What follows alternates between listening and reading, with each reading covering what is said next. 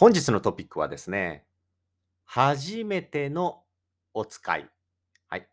これですね、お使いというのは、まあ、そうですね、誰かに何かを買ってきてと頼まれて、はい。で、その頼まれたものを買いに行く。はい。それをお使いと言いますね。はい。まあ、ショッピングっていうと、お買い物とか買い物と言いますけど、お使いというと、誰か、例えばお母さん、お父さんが子供にちょっと、何？きゅうりきゅうりじゃないな。何でもいいけど、ちょっとケチャップ買ってきてとか、ちょっとマヨネーズ買ってきてくれるって言って頼まれたとかね。あと例えば、ハズバンド、えっと、主人、夫、旦那さんが奥さんに、ちょっと会社帰りに牛乳買ってきてっていうのもまあ牛乳をのお使いっていう感じで捉えていますね。まあ、あんまりそういうシチュエーションだとお使いとは言わないですけど、大体親が子供にちょっと買い物を頼むときに、何か買ってきてと頼むときにお使いと言います。はい。で、初めてのお使いですね。で、これがですね、なんと、ネットフリックスで2022年3月、もう本当にごく最近ですね、1ヶ月ぐらい前ですかね、から配信されてですね、世界で大人気ということで、僕も全然これネットフリックスでやっていることを知らなかったんですが、日本語を勉強している学生からですね、まあよく僕聞くんですよ。最近何か日本のアニメ、ドラマ、映画何か見ました？って言うと、初めてのお使い見ましたって言われてはい？と思って、どこで見たの？って言ったら、ネットフリックスって言うんで、あ、ネットフリックスで初めてのお使いが始まったんだと思いましたね。びっくりしました。まあ、それで知って調べたら、なんとなんと、ネットフリックスで始まってから、すごい人気みたいですね。なんと、史上最高のショーだっていうイギリスでリメイク、これのリメイク報道もされるっていうことでびっくりしました。まあ、今まで見た中で一番のショーだっていう意味ですね。史上最高のショーだっていう。イギリスの方でなんかそんな声が上がってるぐらい、いろんな国で、まあ、見られていると。で、これ、初めてのお使いは、日本人はまあほとんどの人が知っていて、結構昔、結構前からですね、テレビでやっている番組ですね。はい。で、これが2022年の3月からネットフリックスで始まって、もう史上最高のショーとか、あと20エピソードぐらいもうアップされてるらしいんですけど、もうエピソードをもっと追加してくれと。もっとアップしてくれと。そんな声がすごく多いらしく、イギリスではリメイクバージョン、まあこの初めてのお使いのイギリスバージョンを作ると制作が決定したというふうに、えー、ニュースになっていますね。で、このニュースも、えっ、ー、と、僕のアマオジャパンのブログに載せますので、そちらの方のリンクでチェックしてみてください。はい。まあ、今日お話しする内容についての記事、アーティクル、ブログとかは URL をそちらの僕のブログに載せますので、詳しく知りたい方、詳しく読みたい方はそちらをクリックしてチェックしてみてください。はい。ということで、これはですね、どんなストーリーかというと、見たことがない人、ぜひ Netflix 見てみてください。まあ、Netflix 見ない方は、YouTube で初めてのお使いとひらがなで入れてもらえば出てきます。はい。これはまあ、子供が生まれて初めて、はい、一人で買い物に行くっていう、まあ、お使いに行くっていうのをビデオでずっと録画している番組ですね。バラエティ番組です。で、まあ、子供が一人で買い物できるかな、こう子供がね、なんか怖がったり、いろいろ道の途中で、例えば犬に会って その道を通れないとかね。あと、スーパーマーケットが見つからないとか。あと自分、お母さんに例えば牛乳買ってきてって言われたけど、スーパーの中で牛乳が見つからないとか。あとメモ用紙にね、牛乳とパンと卵とってこう書かれたのを持っていくんだけど、買い忘れちゃったりとか。まあいろんなアクシデントとかトラブルをがあるんだけど、子供がたった一人でそれをま、解決するというかね、大人に助けてもらったりとか、なんかそういう様子をずっとビデオで映しているっていう。まあ子供のの、子供の成長、まあ、growth, grow, 成長する姿をドキュメンタリーみたいな感じでね、えー、映している番組になります。1991年にスタートしたと。はい。基本的には1年に2回、冬と夏に日本では放送されていました。まあ、そのビデオを今、ネットフリックスで、えー、22年、2022年の3月からランクアップされ、アップロードされてるということですね。20エピソードあるんですね。1ビデオ、1動画は10分から20分ぐらいで、あ、イングリッシュタイトルは OK。Old Enough。Old Enough っていうタイトルですね。Old Enough。日本語に訳すと、まあ、もう大人だろ？もう大人さ。もう大人だよみたいな感じの Old Enough っていうタイトルでやっています。はい。ですね。で、これはなんと、おー、Netflix のアメリカの公式 Twitter アカウントで予告の動画を流したと。はい。予告動画を流したら、まあ、予告っていうのは、あの、タイラーですね。予告、プレビューっていうんですか？の動画を流したら、海外ユーザーから英語で大好きだよ、これとか、あ、先週これを夢中で見てたよとか、これ史上最高のショーだよとか、エピソード追加してくれとか、そんな書き込みがたくさんあったそうですね。うんはい。ただ、えー、イギリスの大きいニュースメディアでは、あ、OK。公共の交通機関、まあ、例えば電車とか、そういうバスとかね、そういうところに子供、幼児を子供を置き去りにする日本のテレビ番組というタイトルで番組が紹介されたと。で怪しいなんかちょっと怖い日本のドキュメンタリーに、はいはいはい。あ、OK。ドドキュメンタリーに衝撃的だったと。うん。そうか。いろんな感情、エモーション、感情が入り乱れるジェットコースターのような作品だったと。書かれていると。まあいろいろ気持ちが大丈夫かな？大丈夫か？ああ、大丈夫、大丈夫、大丈夫。え？大丈夫？大丈夫かな？あ？危ない？危ない？あ？あ、あ？大丈夫？みたいな。ジェットコースターみたいな 作品だと書かれていると。すべてのこのお買い物のルート、道は危険な道はないけど、不審者がいないかどうかを、まあ、お母さんとかお父さんとか、番組のスタッフが点検してチェックしていると。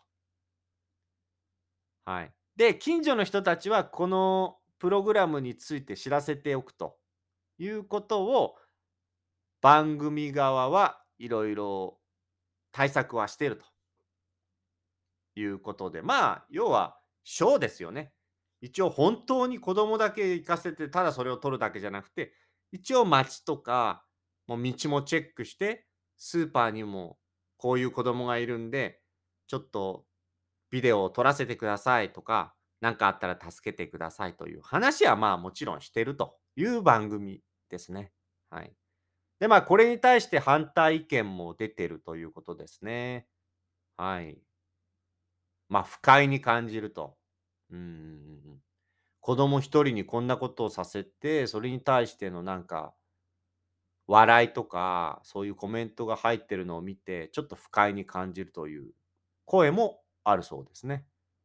あと、イギリスの雑誌では、まあ、子供の心理学者、児童心理学者の人の意見も入ってますね。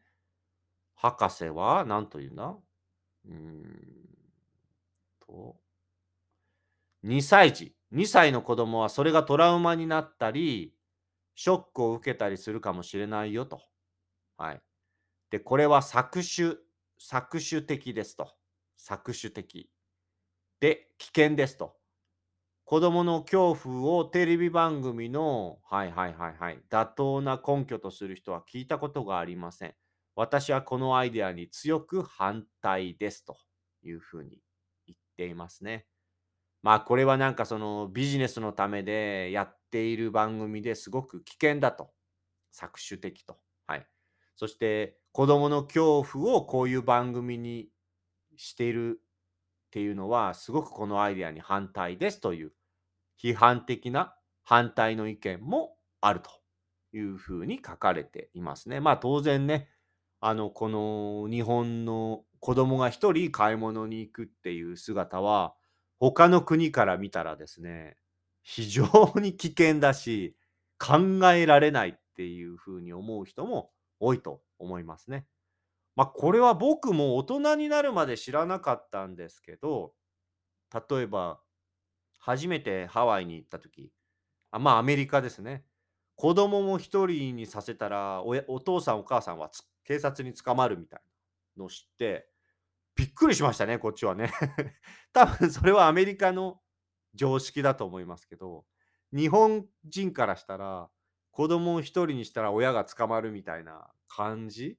まあそれはもうそのなんていうの？ベイビーっていうか赤ちゃんを置き去りにしたらそれはお父さんお母さんのが捕まるのは分かりますけどまあ2歳3歳ぐらいでちょっとねその子供だけにして親が捕まるみたいなのは、今はね、多少皆さんそういう意識はありますけど、僕が子供の時のは、あんまりそんな意識したことないですし、結構子供同士でも買い物に行ったり、まあ遊んだりしてましたしね。あと、なんでしょう。学校小学校から帰る時も、もう本当に低学年っていうか子供たちだけで帰ると。大人もいないで一人で歩いて長い30分とか歩いて帰るとか。そういうのも普通の時代でしたからね。うん。それを聞いたときは僕の方がびっくりしましたね。はい。だ当然、この、いつだっけ、スタートが1991年からですから、日本の子供2歳とか3歳の男の子が1人で買い物に行く、1人で道を歩かせるみたいなのを見て、本当にびっくりする海外の方も多いと思いますね。はい。ただまあこれができる、この番組ができる理由はまあちゃんと一応その道を調べたり、スーパーの人とまあ打ち合わせ、前にこういう子供が来ますんでお願いしますみたいな話はしてるからできると。いうものなのでね、まあ、ショーとして、ね、見ていただければと思います。ただ、ただ、僕が子供の時もそうですが、子供たちでこういうふうに本当にお使いに行く子供はたくさんいました。もしかしたら今もいるかな最近はでもあんまり見ないな。子供一人で買い物してるの。見ないね。子供が一人でコンビニとかで買い物してる姿を今見ないですから、最近はないと、あまりないと思います。あと、小学校から子供たちが家に帰るときは、グループで帰ってるのをよく見かけますね。グループで帰っその同じ方向の子供たちグループで一緒に帰って、えー、それぞれがま自分の家に帰るみたいなスタイルでやっているのをよく見かけますんでね。はい。最近は一人でこのお使い、初めてのお使いは本当にね、レアケースだと思います。はい、で、ただやっぱりね、日本は世界の中でもトップクラスで、まあ、安全とかね、いうふうに言われてますから、まあ一人子供に買い物に行かせても、そんなに心配はないというお父さんお母さんもね、えー、少なからずまあ、多少はいるかもしれません。はい。ただ、日本は安全でまあ、犯罪もね、そんなに海外に比べたら少ないようなイメージがあるかもしれませんが、この子供に対するこの性犯罪というか、そういったのもね、やっぱり年々増えていると、はい、いうことです。まあ、日本が好きな人、日本に興味がある人は聞いたことがあるかもしれませんが、この HENTAI、はい、変態というワードですね。これはまあ日本人は変態って聞くと、まあちょっとね、そういうストレンジ、おかしなイメージもありますけど、結構ユーモラスに使う言葉だったり、まあ、友達に面白おかしく使う言葉だったりもするんでね。あんまり深く考えてないで使う言葉だったりもしますけど、海外のイメージだと変態ってね、まあ、結構もうなんだろう、カテゴライズされてますよね。まあやっぱり日本の有名なポルノ、えーアニメとか漫画ですね。まああとゲームですか？あとポルノビデオとかで。結構このアニメーションが使われたりして、その日本のアニメとか漫画ゲームでのコスプレとかポルノが変態と呼ばれていると。これはまあせ他の海外の国でも変態というワードをしボキャブラリーを知っている人も多いと思いますね。英語圏などでは、えー自分の国で制作されたディズニーとかディズニー風 3D 調のまあ、変態のポルノのアニメとか漫画は変態と言われていると。SF などと同様にジャンルを表す代名詞になりつつあるって書いて、本当に？あ、そうなんだね。SF、変態と同じようなカテゴリー、同じようなっていうか、ちゃんとカテゴリーライズされてるってことだ。カテゴリーになってるってことだね。うん。うんまあ、サイエンスフィクション、または変態という感じで、ジャンルでちゃんと分かれてるっていうこと。すごいですね。あ、日本以外にも50以上の言語で変態のページが立ち上がっていると。世界共通の言葉になっているということですね。そうか。そしてなんと香港の名前が出てますね。香港では変態、あー、OK。世界最大のアダルトサイト、ポルノハブのデータでは、2017年、香港の、香港人のポルノハブのサイトの中の検索がトップ、ナンバーワンが日本。そしてカテゴリーナンバーワンは変態だそうです。すごいね。日本の変態アニメが香港に受けているっていうのはね、すごいですね。まあちょっと話はそれましたが、また変態についてはね、別のポッドキャストでお話しますけど、まあ、この変態というワードもそうですし、はい。あとはこの、えーっとですね、これもまたブログに載せますので、アマオジャパンで見てみてくださいね。えー英語で言うと、ペドフェリア。ペドフィリアですか？ペドフィリア。はい。まあ、日本語で言うと、小児性愛障害と。まあ、この小児性、まあ、子供に対してのですね。で、この愛、小児性、小児性愛っていうの、ペドフェリアですけど、この小児性愛の愛がラブなので、この愛を、まあ、この、なんでしょう。別のワードに変えてくれっていう声がね、今すごい増えてるみたいですけど、確かにね、小児性愛、ラブって入ると、ちょっとなんか変な感じになりますね。で、このペ小児性愛障害、ペドフィリアの、まあ、患者さんの、えービデオをね、YouTube でちょっと先ほど見たんですよ。この小児性愛について調べていたら出てきたんで、で、実際にこの小児性愛、まあ、患者というか、小児性愛のこの犯罪を犯した人のが実際にこの YouTube に出てインタビューに答えているビデオなんで、まあちょっといろいろ聞きたくない話もね、えーしたりしますけど、まあこういう人がいるというのも知っておくことは大切だと思うのでね、私はこういう動画をちょっと、なんだ、見ることは大事かなと思いましたね。自分が見てみてね。はい。まあ、つまり、この小児性愛者、まあ、これはね、アメリカなんかでも、え、アメリカの、何ですか？えー、何でしたっけあの、あの人、名前忘れた。刑務所で亡くなった人の、アメリカでも結構話題になりましたよね、このペドフェリアのね、ニュース。すごいお金持ちの人。何だったっけあれ。名前ちょっと忘れちゃったな。はい。はい。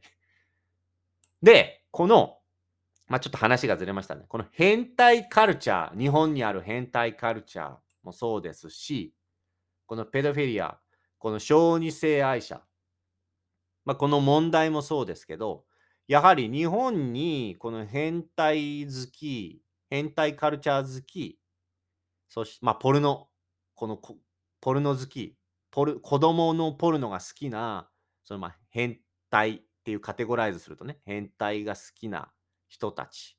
そして、小児性愛、子供にね、13歳以下の子供を対象とする子供にまあ性的興奮をうん感じてしまうという人たち。こういった人たちがですね、やっぱりいるわけですよ。で、結構問題にもなっていますし、あの、時々ショッピングモールなんかのアナウンスでも流れますけど、ショッピングモールなんかで働いてる人にも聞きますと、やはりこういうトイレにね、子供に声をかけてトイレに連れ込んだとか、トイレで変なおじさんになんかされたとかね。そういったニュースもちらほら出たりするので、やはりこういう話を聞くとね、日本のお父さんお母さんも子供を一人にするのは危険っていう意識も増えてきてますんで。だから最近子供を一人でお使いにやったりとか、そういったのも少なくなってきたと思います。多分僕の時代、子供の時代にもあったとは思いますが、年々だんだんとやはりこのインターネットでポルノがね、どんどん日本中にもいろんなポルノが蔓延してますから、まあ、こういった子供へのそういった気持ちを抱いてしまう大人もね、増えてきてると思うんで、まあ、さっきご紹介したビデオなんかも見てるとね、やはりそういった人たちは子供を見るともう抑えられないっていうね。で、他の性的クライム、性犯罪に比べて、その抑える気持ちとか、あと繰り返す、またやってしまうっていうね、その常習性みたいなものも強いとされているものらしいので、そういうデータもあるのでね、そういった人たちが街に出るといるっていう意識が、やっぱり今の日本人にも増えてきていると思います。だからやはり他の国みたいにあまり子供一人にさせてはいけないっていう意識もだんだんと強くなってきていると思います。ただこの初めてのお使いに関してはそうですね。まあ僕のジェネレーションとか僕の前のジェネレーションでは結構子供たちに働かせるというかね、子供にお使いに行かせると。まあ今なんかは、例えば東南アジアとか、まあアフリカとかでもそうですけど、子供の頃から働いている子供も多いですからね。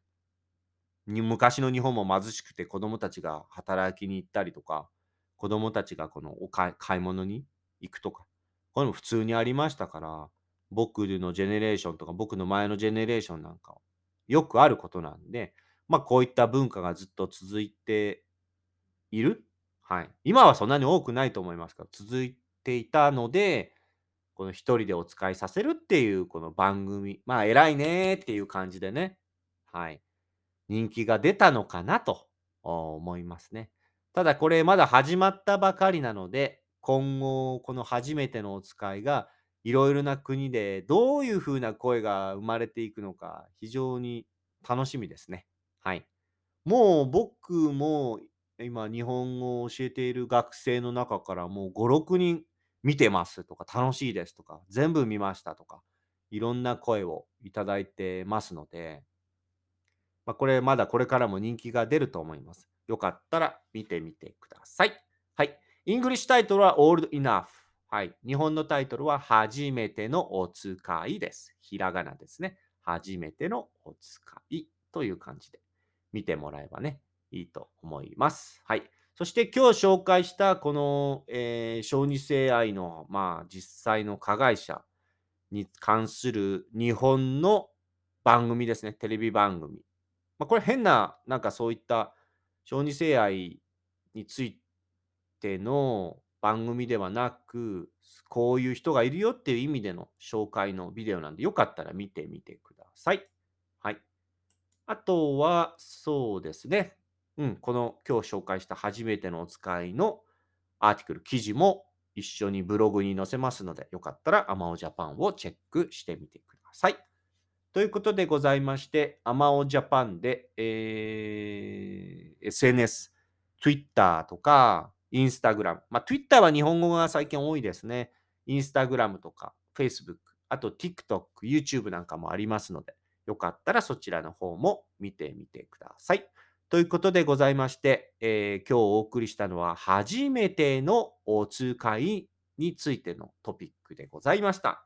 ちょっと変態なんかのね、ご紹介も出てきましたけど、まあこれも日本の文化の一つですので、よかったらえー、ぜひチェックしてみてください。まあ、チェックしてみてって、変態をチェックするっていう意味じゃなくて、変態に関する、その 何ですか、トピックをチェックしてみてください。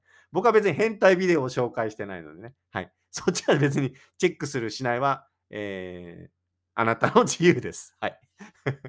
リスナーさんの自由です。はい。ということでございまして、今日お送りしたのは初めてのお使いのトピックでございました。またよかったら、えー、登録して、えー、いろいろ過去のエピソードも聞いてみてください。それでは皆さんまた会いましょう。じゃあね失礼します。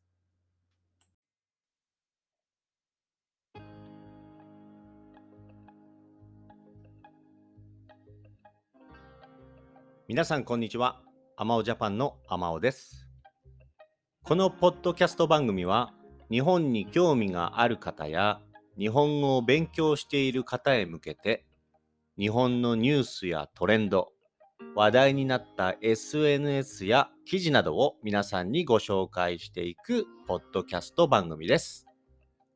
できるだけ優しい日本語で皆さんにご紹介していきますが、ちょっと難しかったり聞き取りにくかった時は、ポッドキャストを何回か聞きながら、リスニング練習に使っていただけると嬉しいです。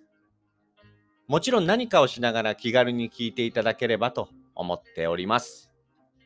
ニュースの内容については、私のアマオジャパンというブログでですね、ご紹介したトピックやニュースについてのリンクなどを載せておりますので、そちらからチェックしてみてください。